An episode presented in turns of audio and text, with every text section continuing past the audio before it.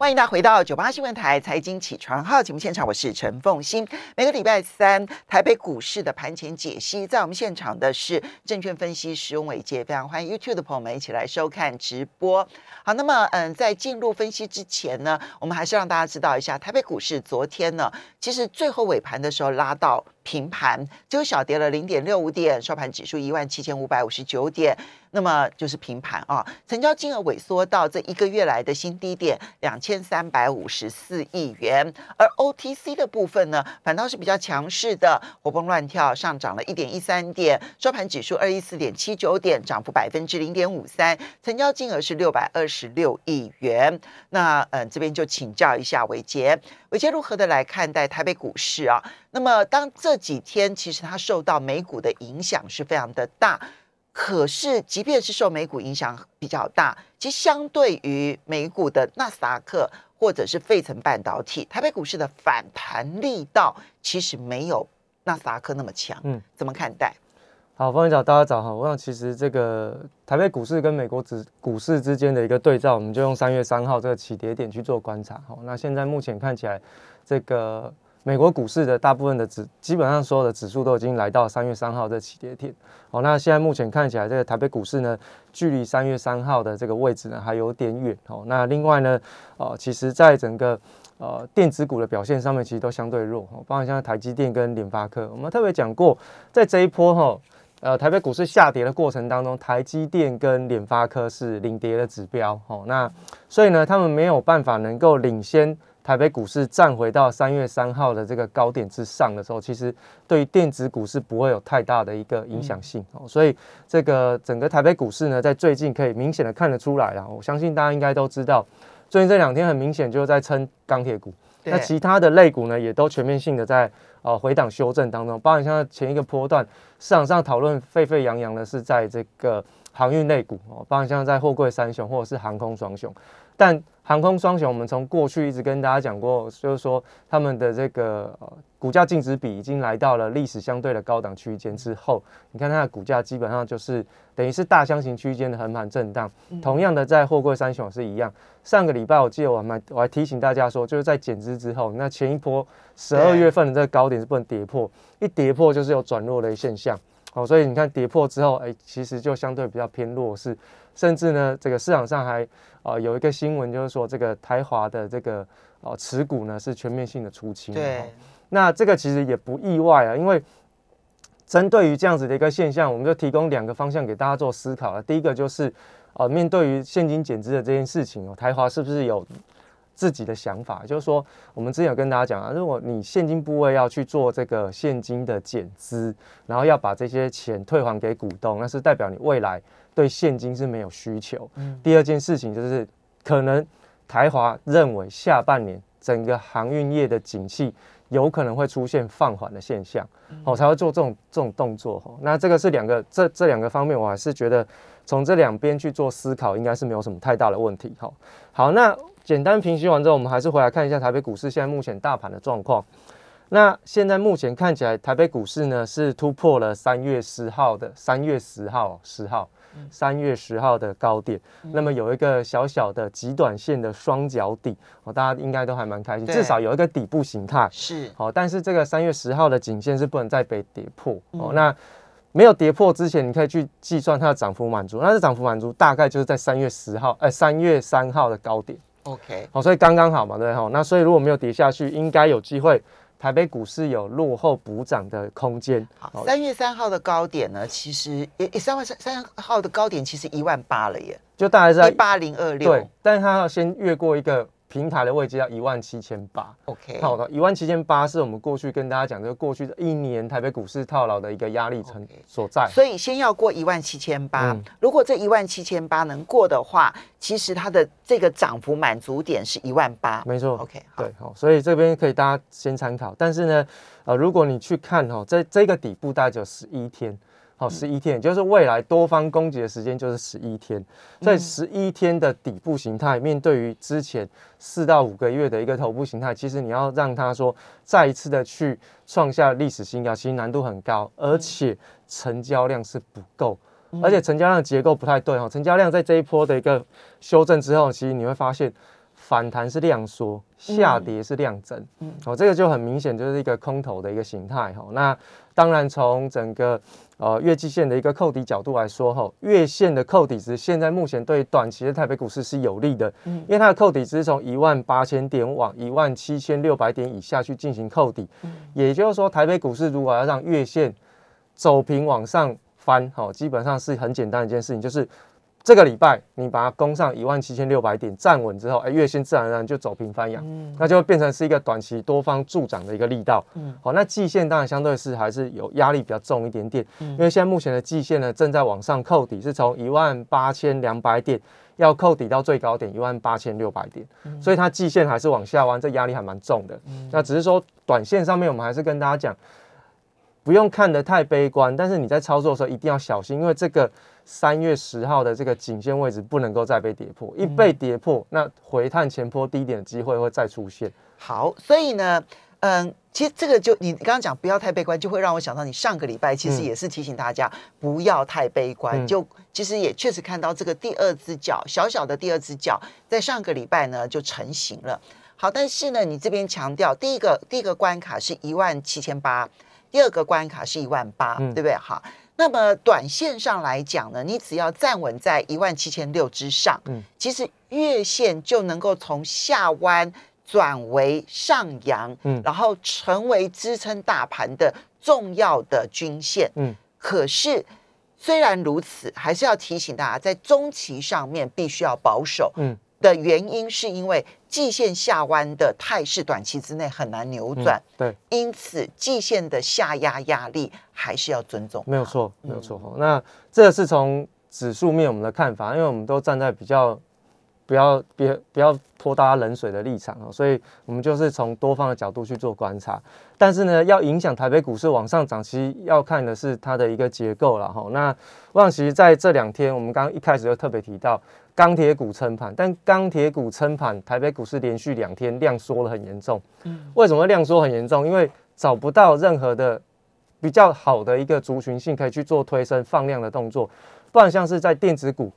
过去在上个礼拜，我们特别提到哈，电子股要能够回到推升台北股市的一个主轴，台北股市在反弹的力这这一条路上，它续航力比较强。可是你看到在最近的整个电子股，它基本上都没有到百分之六十，甚至大概呢一开盘大概来到百分之五十七，然后就开始慢慢往下掉。那传统产业呢，之前是在运输类股，运输类股呢，在上个礼拜之前，哎，基本上它的成交比重一开盘大概都是百分之二十五到百分之三十的这样子的一个资金成交占比，可是到了最近这两天，只剩下百分之十五以下。好，那你就知道，哎，在退潮，那退潮有人来接，谁来接？刚好是钢铁来接，但是钢铁它也不太可能全面性的去取代那种运输类股的一个推升的动能，因为。呃，钢铁类股它在上涨过程当中，我们说每一个类别它大概都有一个极限性。钢铁再怎么强，再怎么强，它涨不会超过百分之十。好，就是你不可能看到钢铁在盘中一开盘已经成资金成交占比来到百分之十，然后它盘中还百分之十二、百分之十五，这个在钢铁业身上是基本上是基本上看不太到。所以你只要看到钢铁一开盘百分之十，那接下来呢，在百分之十当然没有办法，因为涨停板就是百分之十啊。呃，对，我是说资金成交的比重，比重，资金成交比重，对，资金成交不能超过百分之十。那你又一开盘一看到钢铁的资金成交占比来到百分之十，那可能大家心理准备，钢铁可能在那一天会开高走低，因为它只有往下递减。那往下递减也没关系，这个递减的成交量会不会流到电子股，或是流到其他的产业族群，是我们看的一个方向。嗯，好，那看起来最近在这个盘市的这个资金流动的方向当中。从钢铁股流出来的资金也没有回流到电子股，那之前比较强势的这个金融股，看起来最近的这个成交占比大概只有百分之四、百分之五。好，那所以呢，对于整个台北股市来说，结构上面失衡的状况是越来越严重，而且呢，这个量缩的状况是非常非常的夸张。哈，这个我们说没有量就没有价，所以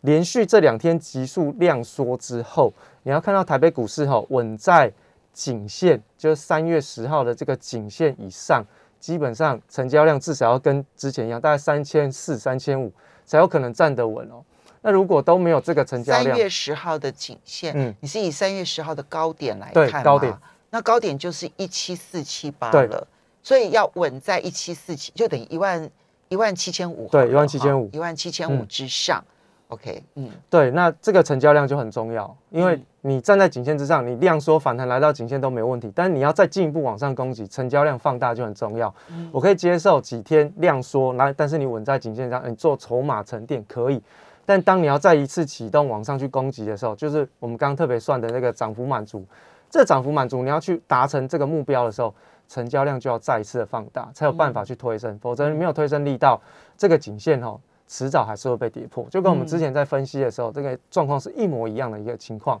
哦，所以这个结构就会变得很重要了哈。这个呃，从这个央行升息之后，我想其实对于市场上成交量的萎缩，应该是可以预期得到。我们在上个礼拜跟大家讲，央行升息代表它在收资金，收资金市场上就不会有成交量，没有量就没有价。哦，这个都是同样一贯的逻辑，到目前为止还是一样。所以台北股市技术面从指数来看，我们没有看得很糟糕，但是从结构面来说，那你要用什么样子的一个这个族群来去带动台北股市进行反弹，这个就关键。好、那所以因为这牵涉到筹码。没有错哈。那这个最近我们从整个外资的一个布局的状况呢，大概可以看得出来，呃，虽然说是以金控为主啦，但是我在这边我先跟大家讲，金控呢，呃，我大概最近这两天去查了一下我们的台湾的长短天期的这个债券值利率的一个利差，我看的是十年跟两年期的这个利差，大家上网去找都找得到。好，在最近这两天已经开始出现这个利差空间缩小。嗯，那我们之前也跟大家讲过，当利差空间缩小，就是比较不利于金融股的一个哦走势。哦，那当然，如果说有筹码要硬控盘，那我没话说。但是从基本面来说，至少长短天期的利差在缩紧这件事情，对金融业的未来的获利空间来说是会有压抑效果。那当然，对于股价来说，也所以虽然嗯升息，你觉得不一定对于金融股市利多。对，嗯升息我们是这样看，两个方向。央行的升息其实影响是短期利率，也就是两年期以下或者一年期的这个利率会往上抬升，那没有问题是，OK。对。但长期的利率，它反映的是台湾未来的经济景气跟通货膨胀的一个现象。那以现在目前来说，为什么会长短天期出现倒挂？那这个倒挂现象越来越严重，包含美国，包含现在台湾也慢慢开始出现，代表市场上利用真金白银交易的结果，告诉我们未来台湾的经济景气有衰退的疑虑。哦，这个是大家一定要去听，就是说长短你对于未来台湾的经济景气预期是往下掉的时候，就会反映在十年期的公债值利率，它会往下掉，甚至它往上抬升的速度会比短天期来的慢。那比较慢，那就代表说长短天期资金的一个资金是出现了一些错配所以那个利差不对见得会真的出对现。。那除了金融股之外，其实相对于对制造业的资本支出来讲，也是一个不利的数据，因此大家还是要特别关注一下。OK，我们要稍微休息一下，等一下呢回来节目现场，我们再来剖析。那在各个类别的部分要如何的看待？嗯休息一下，马上回来。欢迎大家回到九八新闻台财经起床号节目现场，我是陈凤欣，在我们现场的是证券分析师翁伟杰，也非常欢迎 YouTube 的朋友们一起来收看直播。好，刚刚提到了。在技术面上面呢，不要悲观，嗯对不对？好，其实呢，它技术面上面，至少你从月线的角度来讲，嗯它有机会从往下弯，然后转为往上扬，对，然后呢支撑着大盘哈。那前面的几个关卡，一万七千八、一万八千点，其实要观察注意的。那但是呢，在结构面上面呢，它还有量的部分。显然有它不足的地方。对那我们接着就要来看类别的部分。嗯，刚刚你提醒了，其实金融股，你觉得这一波的升息，因为短天期的利率是上升了，嗯但长天期的利率没有上升。嗯长短天期的利差这么小的情况之下，对于金融业来讲，不见得是一个没错，百分之百的利多嗯啊，这一点要先注意。所以看起来你对金融股没有那么的看好。嗯好，呃，应该是这样说了哈。我们说这个利在升息的过程当中，的确长短天期都会有推升的一个力道，只是现在目前看起来长天期推升力道没那么强，短天期很强。好，那这个短天期很强，当然反映的就是资金的这个紧缩嘛。那长天期我们刚刚特别提到，经济景气的一个成长在放缓，那这个是的确大家要长期去做关注，因为现在美国的大部分的这个哦这个长短天期的利差哈，不管三年、五年呐，什么五年、两年呐，哦，基本上都是在。倒挂当中，而这个是过去，它五年期跟十年期已经倒挂，对，两年期还没有，对，十年跟两年呢，预估在今年六月份就倒挂，对，现在的预测是为什么我们会对这个数字呢非常的关注？是因为这过去哈，这个美国的前联储会主席格林斯潘所提出来的一个经济的一个观察数据，而这个观察数据基本上到目前为止没有失准过，好，所以为什么我们会这么尊重这个数据的原因是？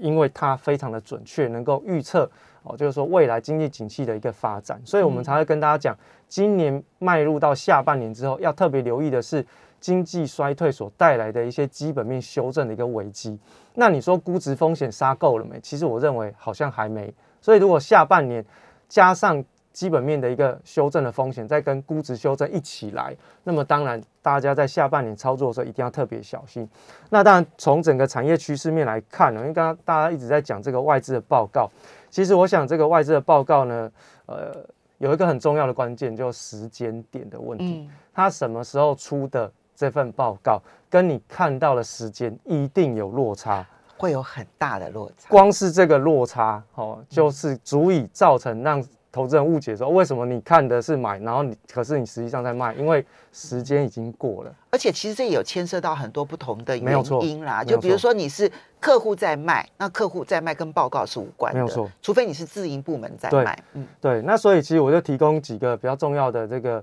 呃分行的数据跟大家讲，就是说以现在目前看起来，美国的零售销售数据哈，以电子消费产品的这个类别来说，这一次公布出来是在衰退。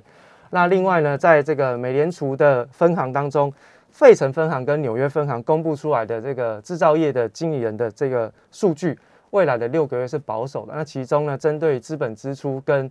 技术支出的一个花费，也是大幅度在下滑。这个其实有对应到我们刚刚特别提到长短天期空间缩窄，其实会影响到企业。对未来资本支出的一个意愿，因为它回收困难，我干嘛要现在投资，对不对？确实。好，那如果是这样的话，那对于台湾的消费性电子产业来说，基本上就是一个非常重大的一个压力，因为美国市场它的消费力道在衰退，那对于我们是出订单给这个美国市场的来说，你可以预期下半年订单状况应该是会放缓，这没有问题。那么就举例来看，以最近的这个联勇来说，联勇也是。被外资砍掉目标价嘛？那还是一样跟大家讲，它到底是今天才发生，还是之前就已经在砍？那现在媒体才报道，是代表说现在才发生，不是吗？是，对哈。那我们从这个联勇最近的股价，我们来做观察哈。在昨天的这个跳空破低破底之前，早就已经跌破年线，而且年线是下弯，所以它代表联勇这家公司的股价是已经进入到长期的空头啦。嗯，好，那你昨天才看到它是破前低，让你看到。但事实上，在那之前已经有讯号啦，对不对？好，那再来，我们来看一下，就是从二零二一年的四月二十七号最高点以来，其实你会发现联勇的股价长期它就是有高点不过低点跌破的一个惯性，这个就符合我们之前跟大家讲，以这样子的一个惯性来说，它就是一个比较偏弱势或者是空头的一个格局。那为什么会这样？其实我个人预估有两个方面方向去做观察，第一个是需求下滑，第二个是库存压力。也就是说，在超额的消费之后的一个均值回归的一个效果。那么需求下滑，其实我们刚刚特别提到，就是说在整个呃这个美美国联准会的这个纽约分行跟这个费城分行，其实都看到厂商针对制造业的厂商调查，他们新订单也出现下滑的一个现象，而且他们的库存是在增加。所以这两件事情，透过这两个数据，我可以确认我之前的推估是对的。嗯，哦，确认是对的。那在配合上面，配合上说，哎。联咏它其实是面板，那面板其实就是一个消费性电子产业。那电视最近不是又传出电视面板报价回升无望吗？那你去搭配嘛，这个多方面去确认之后，你就会发现这个趋势是对的。好，那确认了之后，你就会看，那除了电视之外呢，消费性电子产业的供应链迟早都会陆续往下掉。所以除了联咏之外，你可以去联想其他的，包括像天域，包含像是在细创、敦泰、瑞鼎，你看看他们最近的股价。是不是都涨得跟联咏差不多？嗯，那跟面面板有关的消费性电子供应链是只有他们吗？因为他们是做 IC 设计的嘛。嗯，那包含像什么？包含像手机、NB 跟 PC。那你去搭配最近这五天外资在卖超的是什么？卖超的就是 NB 的伟创、然后英业达、广达，这个都是 NB 的代工代工的大厂。那包含像是在面板股是一直持续的被卖，所以你看到外资的动态，再加上之前股价告诉你的讯息，你有没有能够想到这件事情？OK，所以呢，你联勇之所以拿出来代表，你不是要去谈这一家公司，对，不是，其实你要谈的是联勇，它代表的是那一个消费性电子当中的电视的需求。没错，如果电视的需求它可能出现了一些警讯，嗯，我们可能也许还没有看到最终端的消费市没场，但是从这一家公司你可以看到可能有警讯，其实已经在出现，我们不知道。那你要去延伸出来的就是那电视所相关的，对可能就包括面板啦，哈，对对不对？好，再来扩大到其他的消费性电子，就包括手机、笔记型电脑，还有包括了这个个人电脑没。错，所以你是这样子的方式去用一个思路去跟大家来分享，你去探讨趋势的方法。没错。嗯，这个就是我们在找这个，你说诶一整天的新闻这么多，我只要找龙头股，然后把它消息抓出来啊，最大的那种，比如最大的利空或者最大的利多，把它抓出来去做长期的关注，然后针对这些利空的描述或者利多消息背后的描述，我们去做一个推估，然后推演出来之后，哎、这就是一串，一串完了之后，我们再回去看，那除了联咏这是面板的驱动 IC，那其他晶片股呢？那其他晶片我们就再把它列出来看，比如像是联发科、细粒 KY、翔硕、普瑞 KY，然后信华跟瑞昱这几家都是国内比较大型的这个 IC 设计的一个厂商，基本上不是破了年限站不上，就是破了年限之后还在反弹震荡整理当中。其中瑞昱跟联咏是全球去年十前营收前十大的 IC 设计公司，这具有代表性。好、那你就可以大概可以推估出来，这一些个股其实都已经跌破到年线，那是不是代表说我们之前在跟大家讲的